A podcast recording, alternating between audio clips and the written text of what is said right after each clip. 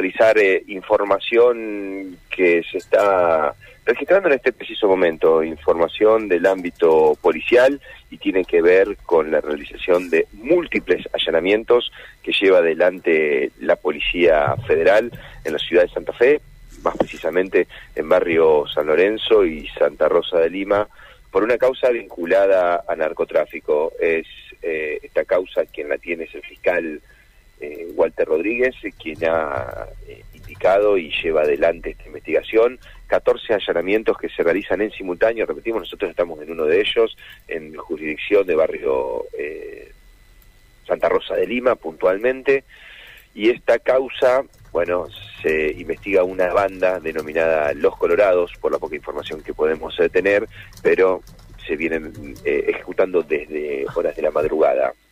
Policía Federal estamos hablando del fiscal Walter Rodríguez que lo lleva adelante esta causa vinculada al narcotráfico y que tiene eh, a sindicados e investigados a la banda de los Colorados en barrio San Lorenzo y barrio Santa Rosa de Lima, donde nosotros estamos apostados. Son 14 allanamientos. Bueno, nos pidieron por favor no dar direcciones puntuales, así que vamos a respetar esa indicación.